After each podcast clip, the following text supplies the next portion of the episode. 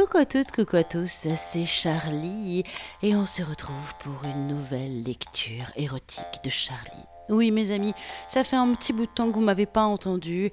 J'espère que je ne vous ai pas trop manqué. Moi, vous m'avez manqué, ça c'est sûr.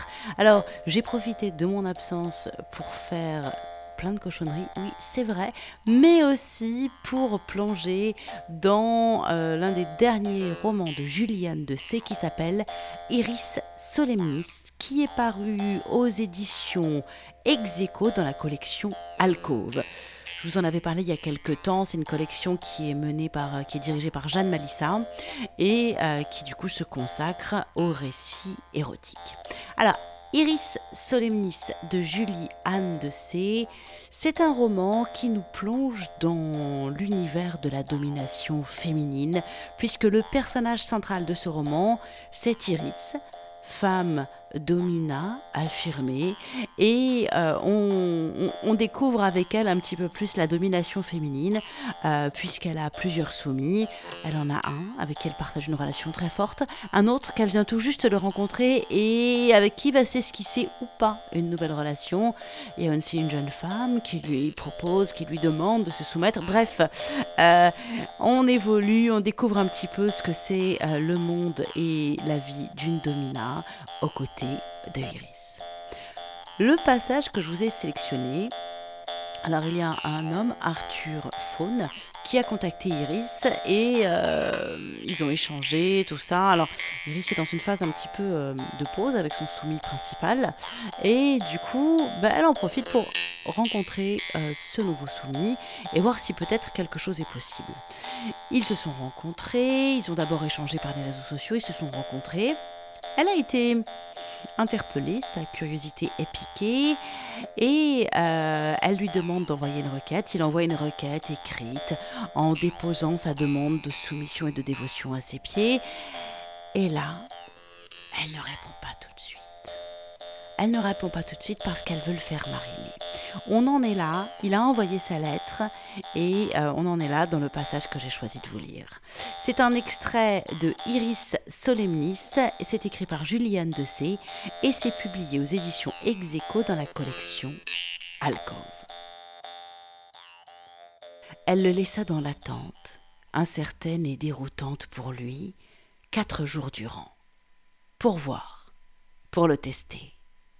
Saurait-il se tenir à sa place sans rien demander, sans poser de questions, sans tenter de la contacter? Il tint bon, mais n'avoua jamais que ces quatre malheureux jours avaient été une éternité de stress insupportable, qu'ils devinrent la toute première torture qu'il subit sans broncher. Après leur première rencontre, qu'il avait laissé ébloui et plein d'espoir, après lui avoir expédié sa requête, il avait perdu le sommeil, craignant de l'avoir perdue, elle, à tout jamais. À demi éveillé, il avait fait des rêves dans lesquels elle le soumettait, en des séances de domination d'une infinie cruauté. Le songe s'achevait en cauchemar quand d'un seul coup elle en disparaissait comme évaporée, le laissant seul, prisonnier pour l'éternité, au fin fond d'un cachot dont nul ne viendrait jamais l'extraire. Il s'effondra en larmes lorsque, enfin, il reçut d'elle quelques mots lapidaires qui le transportèrent.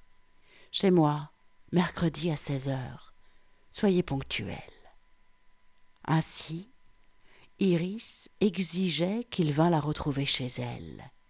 Enfin, ce qu'il appelait de tous ses vœux allait se réaliser. Il avait su la gagner. Il allait sonner à sa porte. Elle allait le soumettre, sans doute, mais comment Saurait-il être à la hauteur de ses attentes? Adopterait-il les bonnes postures, les bons protocoles? Comment attendrait-elle qu'il se comporte? Comment devrait-il s'habiller pour l'honorer?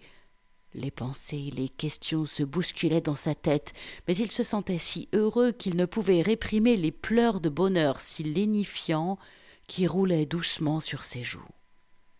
Il savait seulement combien il mourrait d'envie de se jeter à ses pieds pour les embrasser, lui offrir son entière adoration, lui faire éprouver toute la vénération qu'il ressentait déjà si profondément pour elle, pour lui exprimer sa gratitude, parce qu'elle avait finalement accepté qu'il vînt à elle pour qu'il lui appartînt, et être enfin son jouet, son esclave, et aussi sa chienne en chaleur, sa pute, sa salope.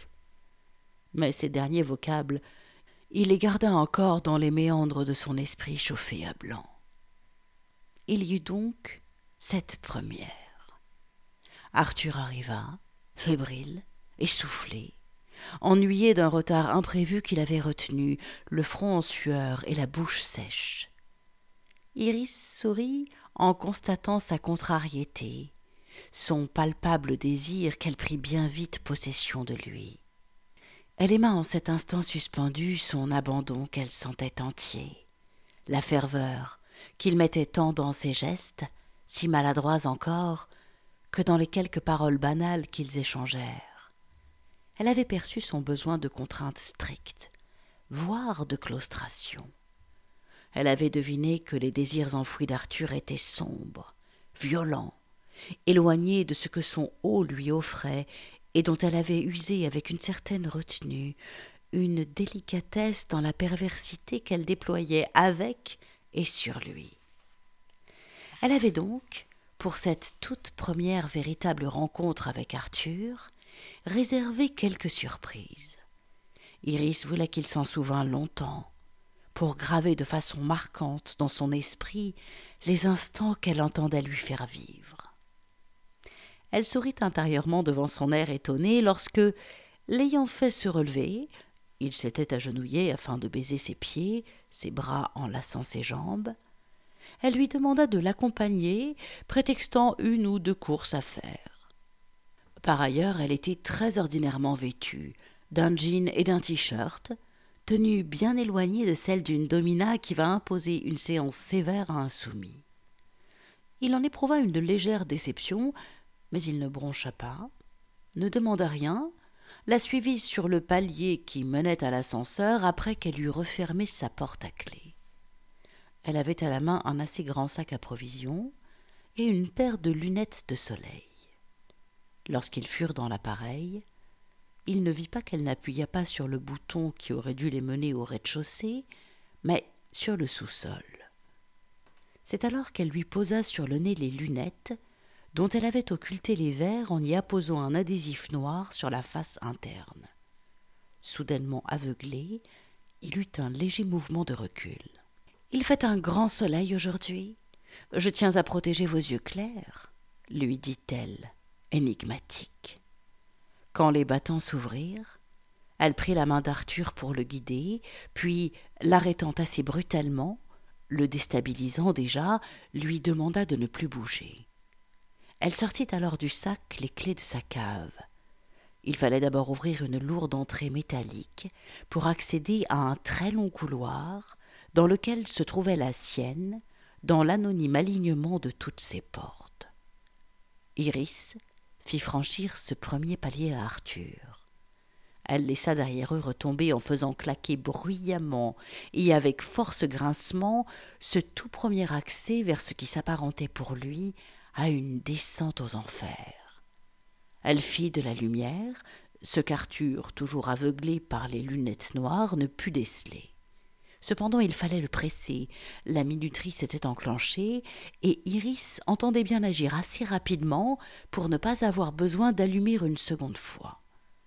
Première mise en condition psychologique indispensable. Elle ouvrit la porte du réduit, rendu étroit par tout le bric-à-brac qu'elle y avait entreposé. Il fallait faire attention de ne rien heurter. Elle le guida pour lui assigner une place très étroite, sans bousculer le grand miroir ancien et fragile qui n'avait jamais trouvé sa place, pas plus que la lampe à pétrole au verre si fin, héritée de sa chère grand-mère. Elle lui ordonna de se déshabiller totalement. Ses vêtements furent déposés dans le cabas supposé contenir les courses qu'elle ne ferait pas. Puis, elle lui lia les mains en les reliant à ses cuisses afin qu'il soit immobilisé, ainsi que ses chevilles autour desquelles elle noua une chaîne dont elle exagéra en la secouant le cliquetis inquiétant. Enfin, Elle l'adossa durement contre le mur de parpaing brut. Iris savait bien que leur contact froid et irrégulier sur le dos de son soumis allait être désagréable, voire risquait fort de l'égratigner. Ce qui ne manqua pas, arrachant un gémissement à Arthur, immédiatement tu par la main qui se posa sur sa bouche et qui lui fixa un baillon boule dans la foulée. Se plaquant à lui, elle murmura à son oreille, de sa voix la plus suave. Je vous interdis de vous manifester, par quelque bruit que ce soit, de bouger aussi. Gardez à l'esprit que vous êtes dans ma cave, enchaîné, et n'importe qui d'autre peut à tout moment venir dans la sienne. Personne ne doit soupçonner votre présence. Maintenant, fermez les yeux. Je vais vous enlever les lunettes dont vous n'allez plus avoir besoin. Quand j'aurai refermé la porte sur vous, vous pourrez les rouvrir, car vous serez dans le noir absolu. Je reviendrai vous délivrer quand j'estimerai qu'un temps suffisamment long se sera écoulé. Mettez-le à profit pour méditer sur votre condition. Privé de la parole, par la muselière qui lui maintenait la bouche ouverte et l'obligeait à mordre la boule de caoutchouc, Arthur inclina la tête en signe d'assentiment. Avec des gestes rapides et sûrs, Iris sortit pour refermer la porte blindée sur lui, exagérant les bruits de la clé tournant dans la serrure. De même, elle fit de nouveau claquer violemment la porte d'accès aux caves, afin qu'il entendît bien qu'elle le laissait seul, là, et qu'il allait devoir faire face à lui-même, plongé dans d'impénétrables ténèbres. Iris retourna à son appartement. Iris retourna à son appartement. Elle jeta un coup d'œil à l'horloge et entreprit sans se presser de préparer les instruments propre à susciter les douleurs et les plaisirs qu'elle utiliserait plus tard. Elle prit tout son temps pour élaborer le déroulé de la séance à venir.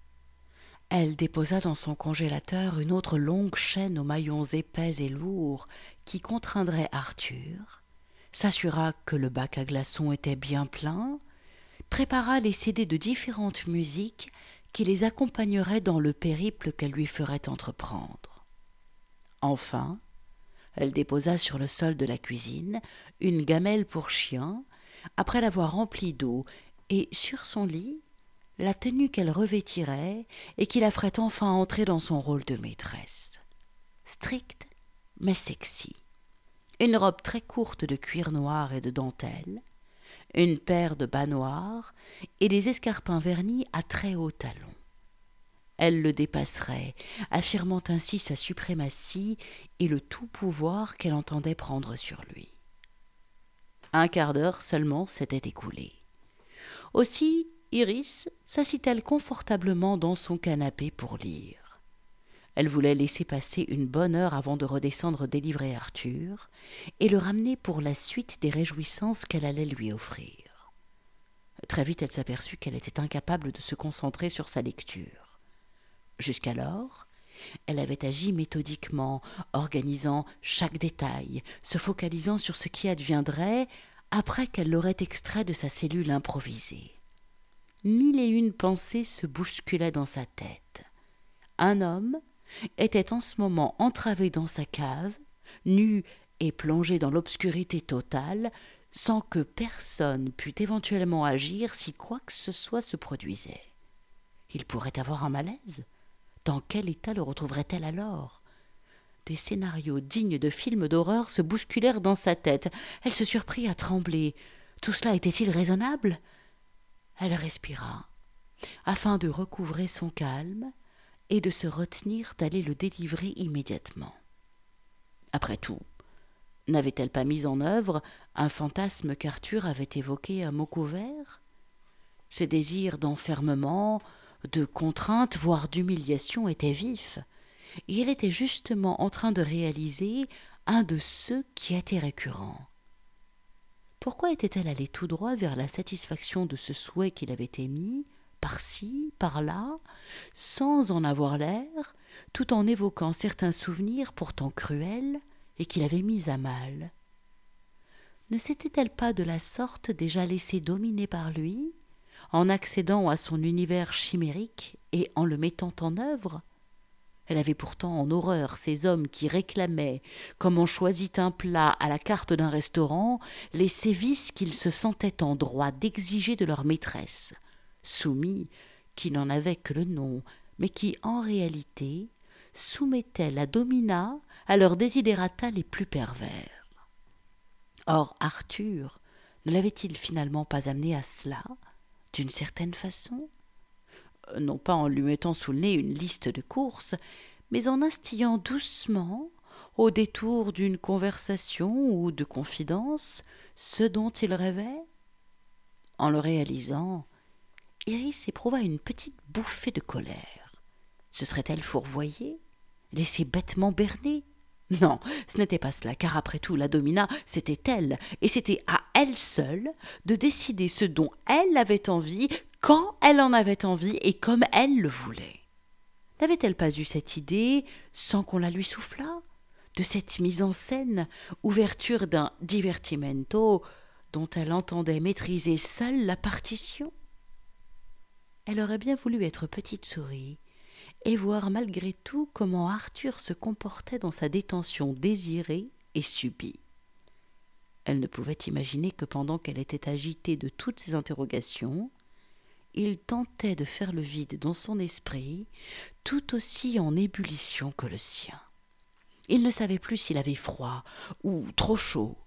Son échine, clouée au parpaing, s'était couverte d'une ligne de sueur, froide et aigre, dont il n'aurait su définir si elle était agréable ou déplaisante. Il sentait les aspérités du mur les rafler au moindre de ses mouvements, bien qu'il tentât de se contraindre à une totale immobilité, comme il en avait reçu l'ordre. Et il aimait cela. En conserverait-il des marques? Il imaginait que les griffures du ciment, à la cruelle rugosité, avaient écorché sa peau, peut-être même tracé des coulures de sang. Il en était déjà fier. Ce serait comme porter les couleurs de sa dame, un sceau qui se déliterait trop vite au fil du temps. Sa reine. Où était-elle? Combien de temps, notion désormais abolie, allait-elle le laisser dans ces ténèbres opaques? Qu'il l'ouvrit comme elle l'y avait autorisé ou ferma les yeux, cela ne changeait rien. Outre noir. Aucun son ne lui parvenait plus, si ce n'est parfois de façon très étouffée, ce qui ressemblait à celui de porte d'un ascenseur qui s'ouvrait ou se refermait, il n'aurait su dire. Depuis combien de minutes ou d'heures ressentait-il des fourmis lui titiller les chevilles liées par la chaîne? Ses mains empêchées de mouvement, liées à ses cuisses, ne pouvaient, même de façon réflexive, lui permettre de gratter son nez, sur lequel un cheveu égaré le chatouillait. Il fallait attendre que s'éloigne la sensation, la dompter, pour oublier l'incapacité gestuelle. Il savait que c'était une épreuve. Il la surmonterait la tête haute, et elle serait fière de lui quand il lui en rendrait compte. Elle comprendrait alors quel soumis il était, endurant, docile, comme devait en rêver toute maîtresse digne de ce nom. Son ego lui donnait une sensation de puissance dans l'abnégation dont il voulait faire preuve devant cette femme, dont il se sentait si satisfait, orgueilleux de l'avoir choisi, lui, Arthur, avant même qu'elle en eût conscience. Comment allait-elle apparaître après? Quelle parure aurait-elle adoptée pour lui plaire? Parce qu'il était aussi simplement un homme, s'il l'avait remarqué entre toutes, c'est parce qu'elle était à ses yeux la plus belle. Il imaginait tous les hommes qu'elle pourrait ou devait avoir à ses pieds, et c'est lui qui avait été l'élu. Alors, il se rengorgeait, ignorait le chatouillis agaçant, l'ankylose qui guettait ses jambes, ses poignets douloureux dans leurs liens, la muselière qui l'empêchait de déglutir, et il buvait du petit lait. Toutes ces sensations, ces émotions étaient si excitantes que sa queue se dressait, petit soldat au garde à vous déjà pour elle, sa déesse, sa maîtresse, aux genoux de laquelle il avait maintenant hâte de se tenir après ce séjour dont il savoura chaque seconde. Quand Iris estima le moment venu, elle reposa le livre qui était resté sur ses genoux et se dirigea vers sa cave. Nouveau bruit délibérément accentué de porte. Elle actionna la minuterie et marqua une pause, songeant qu'elle semait ainsi le trouble dans l'esprit aux aguets d'Arthur. Qui venait d'emprunter le couloir? Sa déesse ou un inconnu? Enfin, elle ouvrit, lentement, et elle entra dans la pièce étroite. Arthur n'avait pas bougé. Un long filet de bave luisait dans la pénombre sur son torse, jusqu'à sa queue en érection. Effet du retour de celle qu'il avait attendue en perdant la notion du temps pendant sa réclusion, ou bien bandait-il depuis qu'elle l'avait laissé seule? Elle ôta prestement le bail en boule, libérant ses mâchoires. Il planta effrontément son regard dans celui d'Iris, le soutint avant d'esquisser un léger sourire et murmurer Merci, madame. Elle défit les liens qui l'emprisonnaient, attendit qu'il retrouvât son équilibre, puis elle le pria de remettre son pantalon, sa chemise et ses souliers pour effectuer en sens inverse le trajet en ascenseur. Le néon qui l'éclairait le fit cligner des yeux après son enfermement prolongé dans le noir total. Lorsqu'ils furent entrés chez elle, Iris lui ordonna de se dévêtir à nouveau. Elle passa à son cou un collier lisse de liens tressés assez rugueux qu'elle avait trouvé au rayon animalerie de son supermarché. Après lui avoir demandé s'il était assoiffé, elle l'emmena dans la cuisine. Elle désignait du pied la gamelle, il comprit, se mit à quatre pattes et lapa l'eau comme un bon toutou. Il dut lécher au sol les éclaboussures qui n'avaient pas manqué de voltiger sur le carrelage. Elle le laissa avancer à genoux pour apposer sur ses tétons des pinces qu'elle savait féroces. Elle l'obligea à aller se recroqueviller sous sa table, face au mur, de façon qu'il ne la vit plus. Elle ferma alors hermétiquement les volets, mit un chopin et alluma tranquillement des bougies qui seraient le seul éclairage d'ambiance. Elle alla se changer et, satisfaite de son reflet dans un miroir, revint à lui. Elle l'extirpa de sa nouvelle geôle en tirant sans ménagement sur sa laisse, l'obligeant à maintenir la station agenouillée. Elle ôta d'un mouvement brusque les pinces qui enserraient ses tétons, le faisant grimacer sous l'effet de la douleur fulgurante ainsi occasionnée. Elle ceignit ses yeux d'un bandeau qu'il n'avait pas vu arriver et le surprit. Elle le fit alors aller et venir en tous sens, toujours à genoux, afin de le désorienter. Elle l'arrêta d'un coup sec de talon sur son torse, lui intimant l'ordre de ne plus bouger. Les Carmina Burana de Karloff retentirent alors dans la pièce, puissance de l'orchestre et des chœurs. Iris alla chercher la chaîne, la jeta avec fracas sur le sol. Elle l'enserra ensuite rapidement, avec dextérité, constatant que les maillons glacés après leur séjour au congélateur faisaient leur effet. Arthur se mit à trembler de froid. Elle le força à poser ses coudes au sol offrant à sa vue l'image parfaite et si impudique de l'humiliation, dos plat et fesses offertes. Très longuement, Iris châtia, alternant frappe de sa main et du martinet, jusqu'à ce que les fesses d'Arthur virent au carmin et deviennent brûlantes. Elle marqua une courte pause, l'écoutant halter. Elle s'était sans bruit saisie de son fouet. Elle fit entendre quelques claquements dans le vide avant de l'abattre là où Arthur ne s'y attendait pas. Il devait serrer les dents. Aucun son ne sortait plus de sa bouche. Elle savait qu'il aimait cela, qu'il en voulait davantage encore. Cette pensée la galvanisa. Elle épousa le rythme de la musique, se déchaîna littéralement, surprise elle-même de sa férocité et du plaisir qu'elle prenait à voir les marques se former en relief sur les fesses, les biceps, les cuisses d'Arthur. Elle éprouvait elle aussi une intense chaleur, à la fois douce et excitante, envahirent peu à peu tout son corps. Elle lâcha le fouet, qui tomba au sol avec un bruit mat, tira sans ménagement sur le collier pour amener son soumis debout face à la table. Elle le fit y prendre appui, formant avec le meuble un angle à quatre-vingt-dix degrés, les jambes devant être écartées. C'est alors qu'elle joua avec une bougie, dont la brûlante caresse formait au fur et à mesure qu'Iris déversait la cire sur le dos d'Arthur une jolie carapace noire au-dessus des zébrures incarnates. Elle alternait la brûlure de la cire avec la piquante froidure de la glace qu'elle promenait sur tout le dos de ce docile, si docile, qui tremblait à chaque passage du glaçon fondant au contact de sa peau échauffée.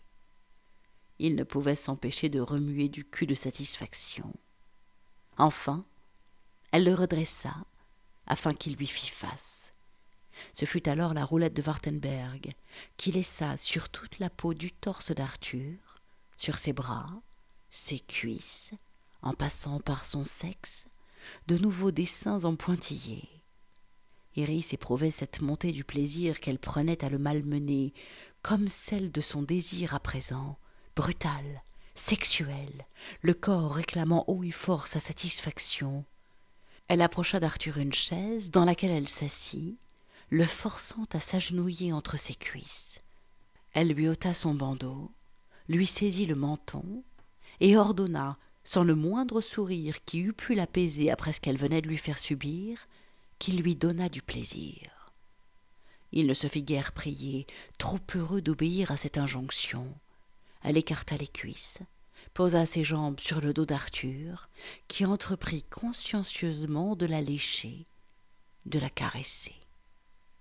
Il eut beau mettre du cœur à l'ouvrage, elle ne jouit pas. L'image de son haut venait insidieusement d'apparaître tandis qu'elle avait fermé les yeux. Lui savait, connaissait son corps, s'exécutait avec une infinie tendresse lorsqu'elle l'incitait à lui prodiguer cette caresse. Arthur, lui, avait les mains rugueuses, n'en était qu'au stade d'une découverte qu'elle n'eut plus envie de laisser perdurer. Au bout de quelques minutes, sachant pertinemment que son plaisir ne serait pas au rendez-vous, elle le repoussa du pied, le fit se relever. Elle constata avec étonnement, mais un certain soulagement, qu'il ne bandait pas. Il avait l'air dubitatif, vexé, mais elle ne lui dit rien, le laissant dans l'expectative. Elle le pria alors d'aller à la cuisine chercher à boire. Le temps avait passé sans qu'il s'en soit aperçu. Le vin blanc était au frais, des amuse-bouches prêts à rejoindre les verres sur le plateau. Exténuée, Iris se laissa glisser dans son canapé, attendant le service. Son soumis s'y adonna avec joie, même si sa gaucherie et son absence totale de délicatesse et de goût agacèrent un peu sa maîtresse. Elle n'en laissa rien paraître, lui montra toutefois ce qu'elle attendait, le fit se remettre à genoux face à elle pour profiter de ces instants de détente. Ils devisèrent un moment avant d'aller dîner dans un restaurant proche du domicile d'Iris. Arthur s'était libéré jusqu'au lendemain matin. Il la voit dans un souffle à sa maîtresse au cours de leur dîner. Elle le ramena donc chez elle. Il voulait dormir à ses côtés? Pourquoi pas? Elle le fit s'allonger dans la ruelle, lui lia les poignets à l'aide de sangles qu'elle fit passer dans les pieds de son lit et qui l'empêcheraient de venir la rejoindre si l'idée lui prenait. En cette première nuit, enfin vaincu et repu, saturé de ces émotions si vives qu'il avait ravies, Arthur s'endormit recroquevillé sur lui-même. Iris n'eut pas la force de le détacher, savourant simplement son emprise, et dans le premier sommeil, cette présence et ce souffle redevenus réguliers. Voilà, c'était donc un long extrait d'un des derniers romans de Juliane de qui s'appelle Iris Solemnis et qui est un roman qui nous plonge au cœur de la domination féminine puisqu'on suit la vie, le quotidien et les aventures d'Iris, Domina, qui va exercer son talent de domination avec plusieurs soumis. Arthur, là c'est donc la première séance avec lui, mais il y a aussi O, son soumis avec qui elle entretient une relation très forte, et puis J, cette mystérieuse inconnue qui réclame à corps et à cri de pouvoir rencontrer Iris. Bref, plonger dans le monde de la domination, où bah là pour le coup, euh, la personne qui domine, c'est une femme, donc on appelle ça domination féminine. Voilà. Je vous livre un nouvel extrait du roman de Juliane de C. Iris Solemnis qui nous plonge au cœur de la domination féminine la semaine prochaine. Voilà, voilà. Vous pouvez reprendre une activité normale et puis si vous voulez en savoir plus sur Juliane de C et vous offrir ce livre, rendez-vous sur mon site charlie-tantra.fr puisque dans l'article qui présente la lecture du jour, bien évidemment, vous aurez le lien pour vous offrir le livre. Vous aurez un lien pour mieux connaître Juliane de ses réseaux sociaux, son site, tout ça, tout ça. Et puis, vous avez aussi le lien vers mon Patreon si vous aimez les lectures érotiques de Charlie, si vous avez envie de soutenir ce podcast, eh bien le meilleur moyen de le faire, c'est de devenir Patreon. Patreon, c'est un petit peu euh, la pièce qu'on met dans le chapeau de l'artiste de rue. Alors, si mes lectures vous font du bien, vous font sourire, vous excitent, ouvrent vos imaginaires, bref, si vous avez envie de me, si vous avez envie de me dire merci, eh bien, à votre bon cœur, monsieur, dame, c'est sur Patreon, patreon.com slash Show. Sinon, vous avez le lien, évidemment, par mon site charlie-tantra.fr. Allez, vous pouvez reprendre une activité normale et moi je vous dis à la semaine prochaine pour une nouvelle lecture érotique, évidemment. Ciao, ciao, ciao.